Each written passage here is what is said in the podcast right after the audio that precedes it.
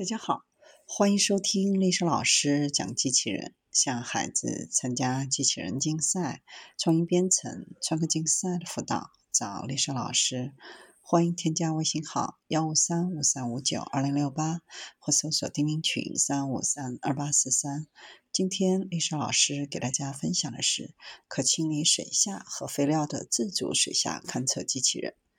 这个配备了声纳技术的智能水下自动勘测机器人，可以检测和避开障碍物，在关键基础设施附近时，它是由来自英国各地的公司合作开发。自主水深检查和干预机器人 A 二幺二，在位于坎布里亚郡的 FOSS 深度恢复设施中，成功完成了两次下降实验。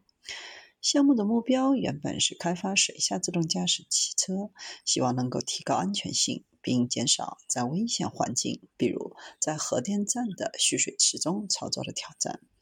在两个小时的演示当中，A 二幺二成功自动越过了池塘，避免碰撞，在池塘地板定位的物品，并传递了能够在旱地附近的屏幕上实时查看、分析和解释的图像。这个特定项目的全部挑战是将人们从危险的环境当中撤离。关键之一是增加操作员与工作环境之间的距离。最简单的方法就是使车辆处于远程，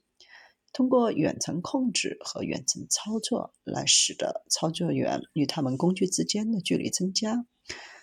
这些挑战通常会使操作变得更困难，比如感知系统和制图功能之类的技术。可能会使我们能够利用自主权为飞行员提供适当的系统，这样飞行员就可以在池塘中得以有安全、有意义的方式来进行操控。机器人还装入了传感器套件，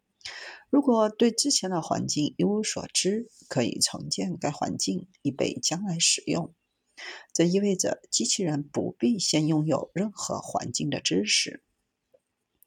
机器人还将声呐和机器人系统结合在一起，检测和避开水下的障碍物，使得机器人可以在关键的基础设施附近使用。研究人员还开发了一种支持 LilyPad 的技术，该技术可以为机器人提供启动和恢复、充电以及高带宽通讯。在现场演示当中，观看事物比观看 3D 图像要好。将 SLAM 技术和 LilyPad 技术结合一起，查看池塘底部，以便能够实时观察，使人们能够及时的进行实时的判断。也可以在两个月的时间内对同一区域进行勘测，并覆盖原始图像，以查看是否已经移除废料，或者废料是否还在那儿。研究人员还带来了先进的自动化软件开发工具，使用这些工具提高了机器人的高度完整性、自主决策能力，在安全的范围内进行操控。曼彻斯特大学一直在开发无线水下通讯，以消除对细绳的要求，从而使得 A 二幺二在危险环境当中可以更自由地运行。需要考虑从那些恶劣的环境当中撤离操作员。通常这些事情是由远程操作空间完成，